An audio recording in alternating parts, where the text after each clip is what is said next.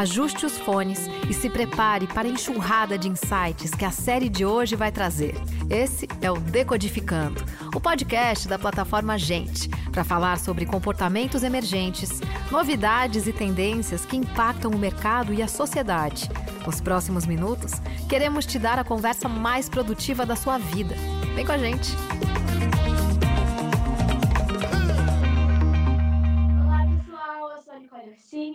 Interpreto a feiticeira Berenice na série Detetives do Prédio Azul e hoje a aventura vai ser um pouquinho diferente. A gente vai investigar sobre a educação do futuro. O que é a educação do futuro? Como vamos fazer para aprender daqui para frente? E como vamos fazer para que essa educação não deixe ninguém para trás? Bom, quem vai me esclarecer todas essas dúvidas é o neurocientista e professor Siddhartha Ribeiro. Tudo bom, Nicole? Olá, Siddhartha, tudo bem? Tudo bom? Prazer aqui um prazer te conhecer. Muito prazer. Bom, para começar o nosso bate-papo, né, eu queria que você pudesse explicar para o pessoal é, o que é, é, por que, que a educação é uma questão de responsabilidade coletiva. Então, a gente está vivendo numa sociedade de, de muita contradição. Né? Por um lado, a gente nunca teve tanto conhecimento. É, se você quisesse saber tudo que tinha para saber há mil anos atrás, não era muita coisa. Hoje em dia é muita, muita, muita coisa. Tem mais informação sendo gerada em um ano. Bom, antes da pandemia, né? Agora está mais complicado. Mas antes da pandemia, um ano de, de, de, pesquisa científica gerava mais informação do que nos últimos 5 mil anos. Então, é, as pessoas que têm acesso à informação, elas têm acesso a muita informação. Mas as pessoas que não têm acesso à informação, elas estão que nem as pessoas estavam na época do Egito, da, da Babilônia, elas estão, né, muitas pessoas não sabem nem ler nem escrever. Então essa distância é, entre pessoas que têm acesso à educação e que não têm, ela está crescendo. E ela mais ou menos corresponde à distância entre as pessoas que têm acesso à, à riqueza e as que não têm. Ou seja, os ricos uhum. estão ficando muito, muito ricos e os pobres estão ficando lá embaixo. Isso precisa mudar, porque se isso não mudar, ninguém tem segurança nem bem-estar. Né? A, a, as crianças que são filhas de pais muito ricos, muitas vezes não têm coragem de andar na rua, porque têm medo de serem sequestradas, serem assaltadas. Então, a desigualdade, a redução da desigualdade, ela é uma necessidade da nossa espécie. Então, Siddhartha, você é neurocientista, né? você trabalha com a neurociência, e eu queria que você pudesse explicar para o pessoal é, como a neurociência assim, intervém na educação, sabe? Que a sua profissão tem a ver com a educação? Bom, Nicole, eu sou biólogo, é, especializado em comportamento animal e neurofisiologia. Eu tenho me dedicado nos últimos 20 e tantos anos a pesquisar como que o cérebro aprende e como que o sono e o sonho modificam o aprendizado. Nos últimos 15 anos, eu comecei a pesquisar também como que o sono pode ser utilizado para melhorar o aprendizado na escola. Então, como que aquela soneca depois da aula pode melhorar o, a retenção daqueles conteúdos e, e contribuir para o aprendizado, para a melhora do, do, do, desempenho acadêmico dos alunos. A nossa evidência é, acumulada ao longo de vários anos é de que isso pode ser feito sim, de que vale a pena colocar uma soneca é, para ajudar a consolidar os conteúdos adquiridos na escola. Bom, mas já que o assunto de hoje não é só né, a educação, mas sim a educação do futuro, é, o que é a educação do futuro? É uma educação moderna? Explica para gente. Eu acho que a educação do futuro ela tem que ser é, bem diferente da educação que a gente tem hoje, ou tinha até a pandemia. A educação de ter uma pessoa falando e um monte de crianças ouvindo, é, ela é muito antiga. Tem evidências de que isso já era assim lá na Suméria, há 5 mil anos atrás, naquilo que eles chamavam de edubas, que eram as escolas. Então, isso parece que ficou é, cristalizado ao longo do tempo. E isso é, é um modelo muito, muito é, ineficiente, porque as pessoas, as pessoas têm tempos muito diferentes. Tem uma criança que já está lá na frente, tem outra que está lá atrás, tem uma que está lá no alto, tem uma que está tá do lado, tem uma que está voando. E, uhum. e, a educação tem que ser mais individualizada, mais personalizada. Ela também tem que ser, eu, eu diria, mais democrática. É, aquilo que dá igualdade de oportunidade para as pessoas é a educação. Se uma pessoa muito muito pobre é muito talentosa e esforçada, através da educação ela pode é, conseguir muitas coisas. Mas se ela não tiver acesso à educação, isso nunca vai acontecer. Então ela tem que ser mais democrática, ela tem que ser mais personalizada. Evidentemente, ela vai ser muito digital, até porque agora com a pandemia, a quarentena vai durar muito tempo. A gente vai ter que se acostumar a aprender muita coisa é, com outras pessoas ou com materiais audiovisuais via internet, via é, computadores. Mas a gente, quando puder voltar é, desse dessa quarentena, a gente tem que lembrar que muito do aprendizado acontece no contato humano, quando você está olho no olho. Inclusive, muito do aprendizado acontece entre os alunos é. e as alunas. Exatamente. É, e é muito importante que você falou isso da desigualdade social, né? Porque agora é, a gente está vivendo um período muito complicado, porque realmente só quem tem condição assim, de poder ter internet em casa, né? É, tem pessoas que não têm nem energia elétrica, né? Quem dirá a internet. Qual é a forma que você acha é, dessa educação, né, dessa educação nova chegar a todos os cantos da população e para não deixar ninguém para trás? Uma ótima pergunta. Não deixar ninguém para trás é nosso objetivo, né, como sociedade. Todo mundo tem oportunidade. Então, nesse momento, está tá se verificando que nas escolas privadas de alto padrão, rapidamente se montou uma operação é, é, eficaz para fazer, para que a, educação se mantivesse é, é, online. É, a gente pode dizer, a gente pode conversar aqui um tempão sobre se isso funcionou bem ou não, se diferentes experiências são diferentes, depende muito da família, então o envolvimento da família agora está muito maior e quando não, esse envolvimento não existe, é, não tem muito como dar certo, né? É, é, essa educação online ela ainda requer a atenção dos, dos pais, parental, né? E, e para os pobres, para as pessoas que não têm banda larga em casa, e que é a maioria da população, muita gente tem celular, mas esse celular com, com alguma internet pré-paga, mas não dá para fazer aula de boa qualidade, o som é ruim, a imagem é péssima. Exatamente. Então, de fato, essa situação é uma situação que agrava essa distância entre ricos e pobres, e é muito preocupante. É, agora, o que eu entendo é que até hoje a gente tem funcionado no mundo de um jeito que, que de certa maneira, naturaliza a competição, né? assim como na natureza. Então, o mais forte ganha. E isso está em xeque, isso está agora em questão. Por quê? Porque esse sistema digamos, capitalista que gera, é, que produz bens, as pessoas compram, consomem, e quem tem mais consome mais, tudo, tudo isso que estava em movimento, isso está é, desafiado pelo fato de que as pessoas não podem sair de casa, senão elas pegam uma doença terrível que mata. E isso faz com que a gente tenha que pensar uma nova forma de organização. É, uma ideia muito legal, que eu acho que é muito importante para esse momento, uma ideia que o, o, o, senador, agora ele é vereador, eu acho, deputado, é, vereador, Eduardo Suplicy, tem defendido há muitos anos, que é uma renda mínima. E junto com a renda mínima, quer dizer, todo mundo tem que ter direito a comida, casa, roupa, e esse dinheiro vem da onde? Vem dos impostos e quem tem mais paga mais. Afinal de contas, esse é um valor até cristão, é que a gente tem que tratar as pessoas com, com amor, né? Agora, junto com essa renda mínima, pode muito bem ter uma banda larga mínima para todo mundo. E aí a gente começa a igual, igualar as oportunidades. Inclusive, né, Nicole, a gente poderia pensar que é, se, se for durar muito tempo essa quarentena, todo mundo vai ter que ter aula online mesmo por um bom tempo. E aí, se você tiver aulas excelentes, feitas pelas melhores pessoas, que atinjam milhares, centenas de milhares, milhões de pessoas, aí você realmente não só está igual, igualando oportunidades, mas está nivelando por cima. Uhum. E você acha que esse formato EAD, né, ensino à distância, é um formato que vai persistir, assim, além da pandemia? Eu acho que era uma tendência que estava crescendo que, e, e, sofria muitas críticas, porque tem muito da, da educação, é, do que a gente conhece da educação até hoje, que depende muito do que é presencial, depende muito do carisma, da empatia, depende de calor humano, né? A, gente, a, a educação não, não, é um monte de robozinho aprendendo, isso não, faz, não funciona. Aliás, eu iria até mais longe, né, evocando Paulo Freire, assim, na verdade, é, ninguém ensina nada, as, pessoas, as, crianças é que aprendem. O professor, a professora está facilitando, mas se a pessoa, se a criança não quiser aprender nada, não vai aprender nada. É, eu acho que era uma tendência já do, do, do século XXI, mas agora é uma necessidade. Então, a gente pode fazer essa necessidade virar um problema ou a gente pode fazer ela virar uma solução.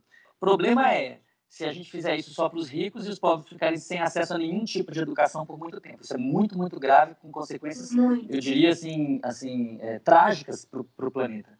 Né? E, por outro lado, pode ser uma oportunidade para nivelar por cima esse acesso online. E aí você pode, pode ser uma pessoa que está no interior do país, né, é, é, é, longe dos grandes, das grandes metrópoles e que tem é, acesso a um material de qualidade com uma, com uma velocidade de transmissão bacana, com uma, uma banda larga eficaz. Mas para isso a gente vai ter que romper essa lógica de que tem que ter muito pessoas muito ricas e muito pobres. A gente, no fundo, a geração de vocês, dos adolescentes de hoje, está sendo chamada a, a olhar para essa questão da desigualdade com olhos novos. Não mais como uma disputa entre direita e esquerda, mas como uma disputa entre futuro e passado.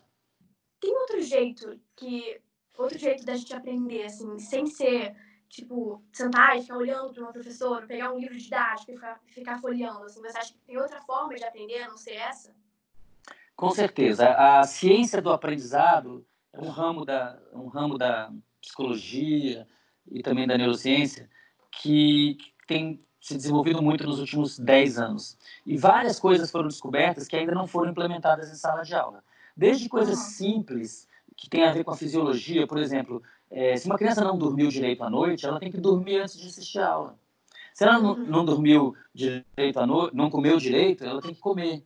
Se ela nunca faz exercício físico, não, tem, não consegue nem esticar as pernas porque mora num lugar muito apertado ou porque não tem esse hábito, ela tem que fazer um pouco de exercício físico, oxigenar o cérebro. Tudo isso são coisas que a neurociência ou a psicologia estudaram, mas que as escolas não incorporaram. Com, com algumas exceções, elas não incorporaram.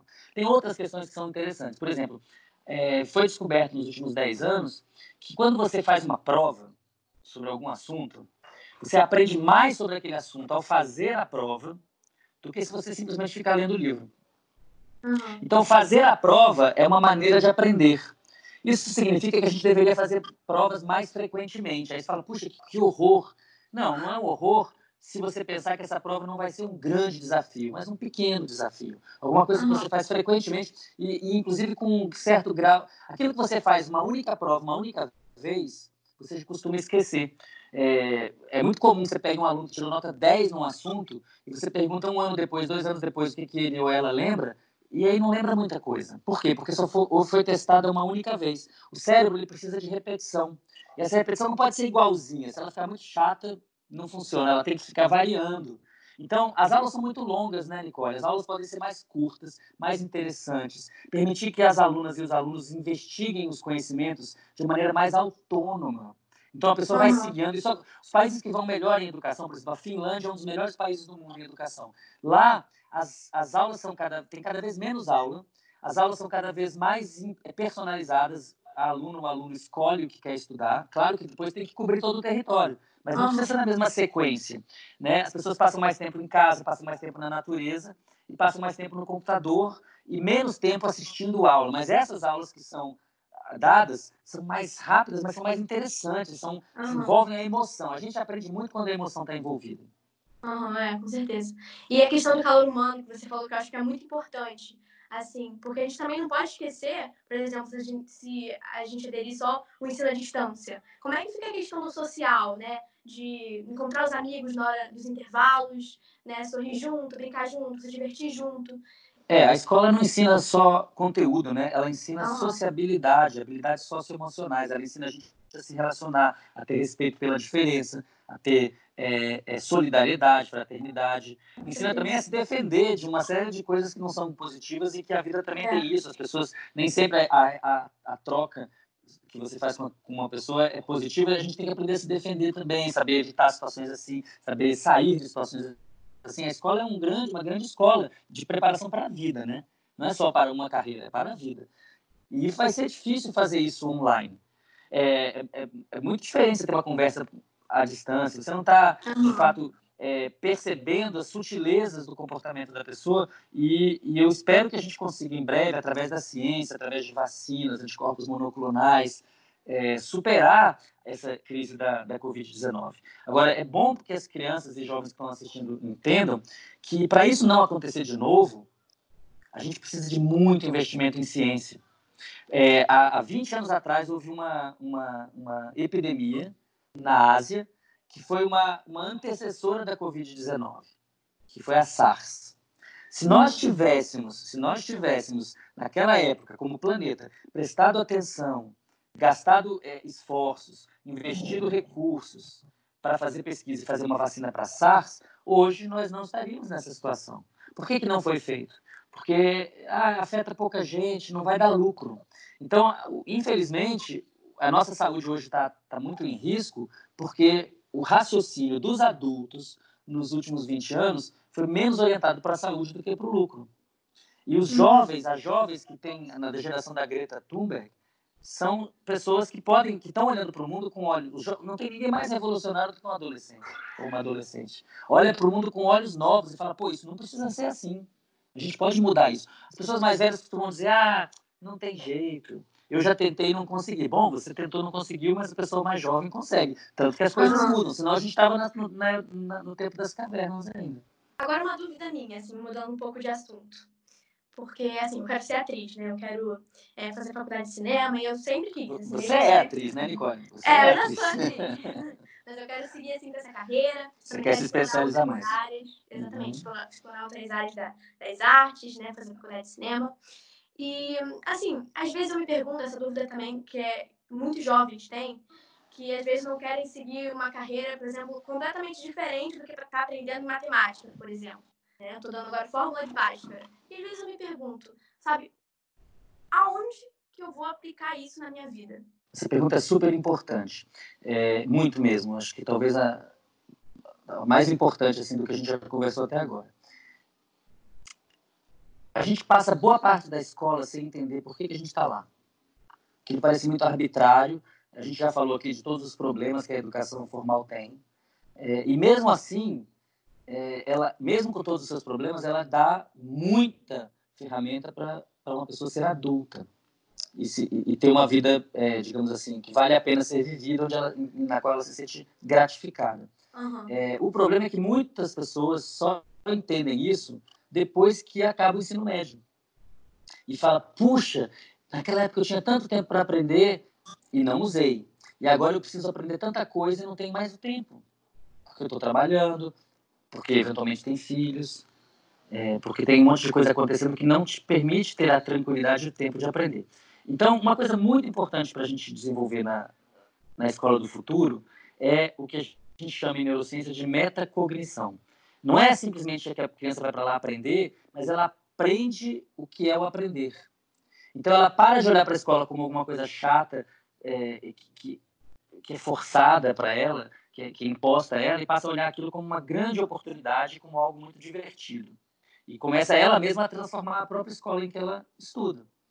É, muitas das coisas que a gente aprende na escola aos 11, 12, 13, 15, 16, 17 anos vão ser muito, muito úteis quando você tiver 30, 35, 40. A gente nunca soube tanto, a ciência nunca teve tanta informação. Então, aquela, aquilo que demorava 12 anos para a pessoa aprender na escola, é, no futuro a gente vai ter que aprender em menos tempo, porque tem mais coisa para aprender.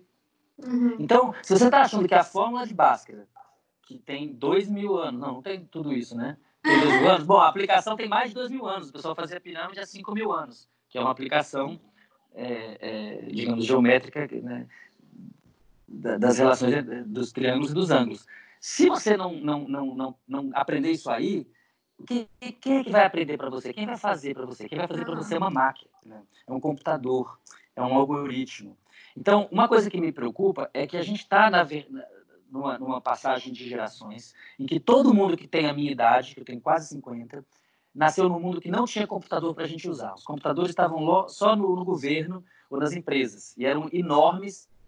E qualquer o computador mais poderoso da NASA, é, em 1900 e, quando eu nasci em 71, ele ele era menos poderoso do que um, um, celular que você tem no bolso. Então, só que você já é da geração. Então, eu, eu sou um ciborgue, da geração ciborgue 1.0. Pessoas que eram que não usavam é, mídia eletrônica, que não usavam computador até serem adultas e começaram a utilizar e aprenderam a utilizar. São também chamados de imigrantes digitais. Né? É, vocês não, vocês são é, nativos, já nasceram no mundo digital. Uhum. Então vocês são o que eu chamo de ciborgues 2.0. Para vocês é tudo muito natural que, que a máquina esteja na vida de vocês dessa forma. E com certeza vai ser assim daqui para frente. Agora, qual que é o meu medo? O meu medo é que a gente transfira para a máquina tudo Uhum. E a gente vai ficar completamente irrelevante. Uhum. Então, se a gente não for capaz de herdar a cultura dos nossos ancestrais, tudo que foi. tem milhares de anos de conhecimento atrás da gente. Se a gente não conseguir colocar isso nesse computador aqui de 86 bilhões de neurônios, pelo menos uma grande quantidade, a gente vai estar subutilizando esse computador e vai estar cada vez mais utilizando os computadores que estão fora da gente. O que, é que vai acabar acontecendo? A inteligência, a inteligência artificial é, eu não acredito nem que ela vai ser desenhada e ficar consciente. Ela vai ficar consciente por si própria em algum momento. E se a gente abdicar de saber tudo, ela vai saber por nós em algum momento. A gente vai ter que ceder terreno para esses robôs. Eu não quero que isso aconteça. Eu prefiro que os seres humanos continuem é, em sociedade, melhorando essa sociedade, cuidando da desigualdade entre nós, mas não criando uma sociedade nova de robôs. Os robôs vão estar tá aí, mas se eles tomarem controle de tudo, e olha, eles estão tomando controle, por exemplo, das finanças, os investimentos em bolsa de valores hoje em dia são feitos por robôs, por algoritmos. Agora, se a gente não souber calcular uma equação de segundo grau, se a gente não souber fazer um, um triângulo isósceles, se a gente não souber é, o que foi o processo de diáspora é, africana que trouxe os, os, os, os povos africanos para trabalharem como escravos no Brasil, se a gente não souber nada sobre a formação econômica do Brasil, se a gente não souber nada de português, de inglês e talvez de mandarim, o que será de nós, Nicole? É verdade, é verdade. É muito importante também para a gente ter a nossa independência, né? Não ficar só dependente também da máquina. É muito importante ter o nosso próprio conhecimento. Deixa eu fazer um outro cenário para você. A gente sabe que existem tempestades solares é, que jogam é, é, é, radiação no, no, planeta e que se forem muito, muito, muito fortes, poderiam, em tese, poderiam, em tese, aquilo que causa a aurora boreal, né? Lá no, no, no Polo Norte. Mas se fosse muito, muito intenso, poderia apagar todos os eletrônicos do, do mundo. E poderia durar um tempo. Vamos imaginar um cenário desse. Esses cenários assim de, de filmes de, de catástrofe. Onde é que a gente vai buscar informação, né? Muito bem, Nicole. Se não tiver livro, se não tiver quem leia livro e entenda, a gente vai estar de volta à Idade da Pedra de maneira patética. De maneira uhum. patética. Então, é, a gente precisa é, honrar os nossos ancestrais que controlaram o fogo, que inventaram a roda, que inventaram a escrita, que inventaram o computador. A gente tem que inventar coisas melhores. E para uhum. isso a gente tem que saber mais e não menos do que os nossos pais, avós, etc. Com certeza. É, e uma coisa muito interessante que eu vi que você falou foi que é, depois da escola que a gente percebe que a gente devia ter prestado mais atenção nas aulas e tal. E se a gente soubesse disso, né? Se a gente soubesse é, da importância de estar aprendendo né, aqui e agora, talvez a gente tivesse muito mais motivação de ir para aula e estudar do que, sabe, é, pensar, ah, eu tô indo só para aula para passar de ano. Não, você tá indo para aula. Exatamente. Para ter o conhecimento para sua vida inteira. E isso começa lá atrás, quando você tem 5, 6 anos. Quando você tem 5, 6, 7 anos, você tem que falar assim: olha, a escola é o teu é aqui que você vai florescer, é aqui que você vai cultivar o seu próprio cérebro. Não, aqui não é um lugar. Eu falo isso muito para os meus filhos, que aliás está falando aqui alto, né, filho? É, e tá, olha lá, hein? depois você vem da moia aqui. É, o meu filho mais velho, que é o Ernesto, eu falo para ele, eu falo, o trabalho da criança é aprender na escola e fora da escola, é aprender, aprender, né? E, e, e as, como você falou, muita gente só se dá conta disso no final, quando está acabando, tipo, chega no finalzinho e fala, nossa, eu vou entrar no mundo dos adultos com muito pouca coisa na minha mochila. Caramba. E o que, que você aprendeu na escola que você mais usou na sua vida? Eu aprendi muita coisa muito legal na escola. Eu tenho muita saudade da, da escola em vários momentos. Desde o do, do, do primeiro ano, que eu lembro com carinho, do terceiro ano, da quinta série, da, da sétima, da oitava. Depois o ensino médio foi muito legal. E depois a universidade uhum. também muito legal.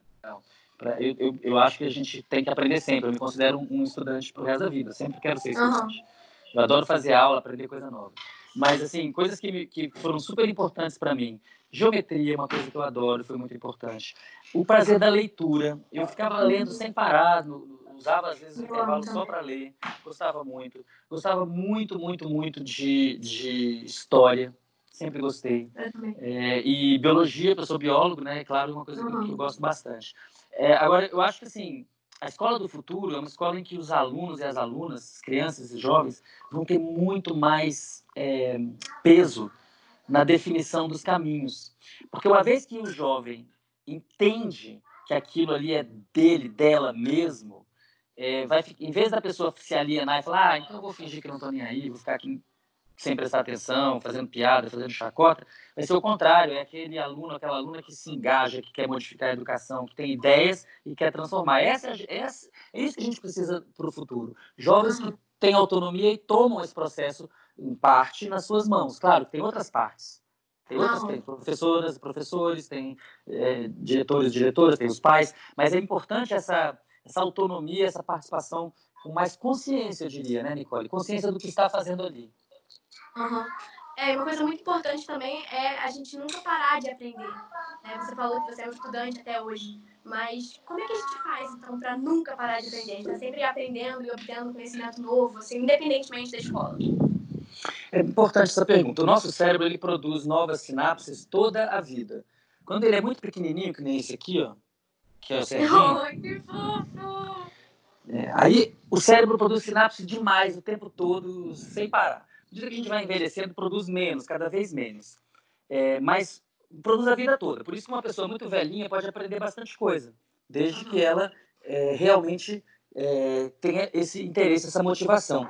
Existem estudos mostrando, quando é, pego gêmeos bem idosos, que uma, uma das, um deles tem é, doença de Alzheimer, quer dizer, uma doença neurodegenerativa que leva uma, a uma, eventualmente leva a demência, né? E aí verificam que quando uma das pessoas teve, teve atividades mentais por toda a vida, mesmo que seja assim, palavras cruzadas, e a outra não teve, a que não teve tem o Alzheimer muito mais cedo, tá? Então, aquilo que a gente faz com o nosso cérebro importa a vida toda. Outra coisa, quem dorme mal tem Alzheimer mais cedo. O sono é o momento em que a gente faz novas sinapses. Então, se você dorme bem, se alimenta bem, faz exercício em, em quantidade adequada, tudo isso interage para você produzir mais sinapses. E aí fica faltando um elemento, que é o quê? Você oferecer para o cérebro coisas boas, interessantes, ricas, arte bacana, literatura bacana, ciência bacana, conversas interessantes. Então, quando a gente entende isso, a gente fala, poxa, agora eu não quero mais me alimentar de coisas ruins, eu só quero ler bons livros, quero ouvir boas músicas, quero conversar com pessoas legais. É, e, e, no fundo, é isso que a gente precisa fazer na escola. A escola é um grande jardim de cérebros. Né? E nas melhores escolas que existem, tanto no Brasil quanto fora do Brasil, o que a gente vê é isso: é crianças se tornando adultos únicos, né? Numa, explorando ao máximo suas potencialidades. Todo mundo tem um dom. E a escola é um lugar para a gente se encontrar esse dom. É, por outro lado, a gente tem que pensar o seguinte: como é que é a escola na prática, na vida? Como é que é na realidade? Na realidade, a escola é um lugar, a escola pública, sobretudo, é um lugar onde as pessoas que estão trabalhando lá ganham muito pouco. Então, se a gente quer ver melhoria, a gente tem que pensar também no salário dos professores. Como é que uma pessoa pode dedicar o melhor de si, trabalhar com 20, 30 crianças que não são suas filhas, se ela ganha R$ 1.600 por mês? Não dá, né? Não dá. E qual é a sua melhor lembrança, assim, da época que você era um aluno, né? Qual é a sua melhor lembrança da escola? O que você mais sente falta? Olha, eu me lembro, você vai achar que eu sou maluco, mas eu me lembro com muito carinho de, de uh, aulas de português da tia Jo, na quarta série, é, da, da professora Eda, na, na sétima, na oitava, análise sintática, eu achava sensacional fazer análise sintática. Eu, eu gostava muito de ler, gosto muito de ler. Uhum. É, me lembro de ler o livro chamado Criação, do Gore Vidal, na sétima série, no colégio, era muito bom. Uhum. É, me lembro de ler Machado de Assis no ensino médio, no, no colégio, era muito bom, no CEAM, é, né? lá na, na Asa Norte de Brasília. É, tenho muita saudade assim, da, da escola, na verdade, fui muito uhum. feliz. E na universidade também, viu?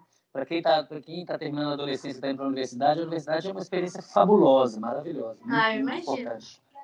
Caramba, que legal. E hoje em dia você é professor também, né? E Sim. Queria te perguntar como você faz para conquistar os seus alunos? Tipo, eu não imagino que essas matérias sejam fáceis, né? Tem alguns assuntos que são bem complexos. A minha primeira aula ela é sempre idêntica para qualquer aluno, aluna, em qualquer nível. Pode ter 30 anos ou 15 anos, não interessa. Ela chama-se privilégio e responsabilidade. Então, no primeiro dia eu já falo, olha, é um privilégio você estar aqui, porque ensino é privilégio nesse planeta, tem um monte de gente que não tem acesso. E, portanto, você tem uma responsabilidade.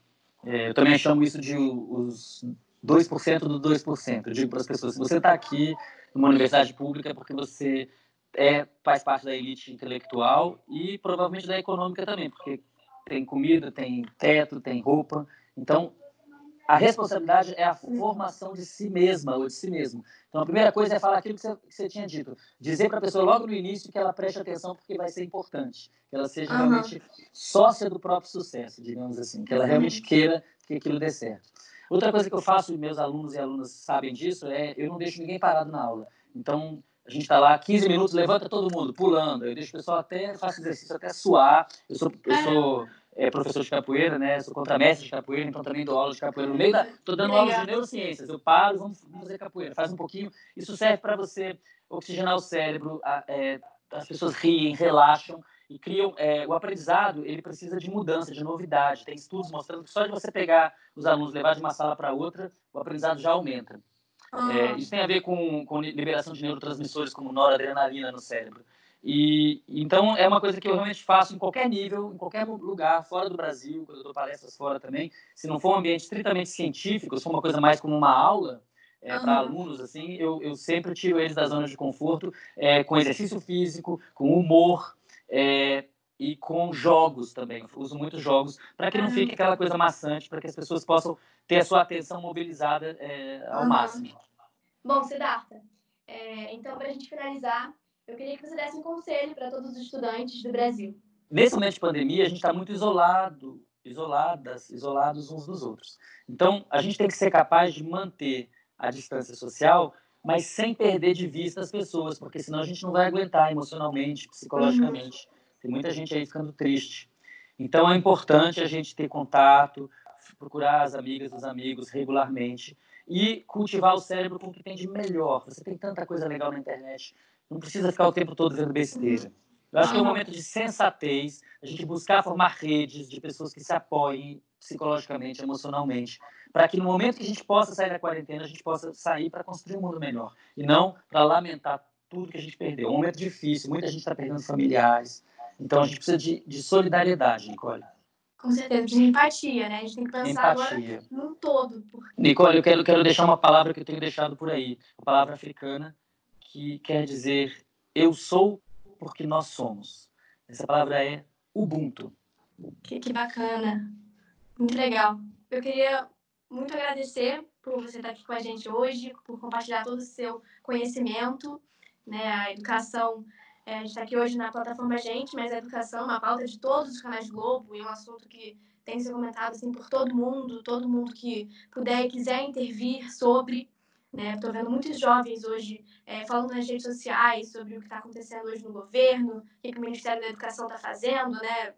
É, em meio a toda essa situação que a gente está vivendo. Então, é muito importante a nossa intervenção também. Queria agradecer por você estar aqui com a gente hoje. Muito obrigada. Eu também agradeço é, o espaço, um prazer te conhecer, Nicole.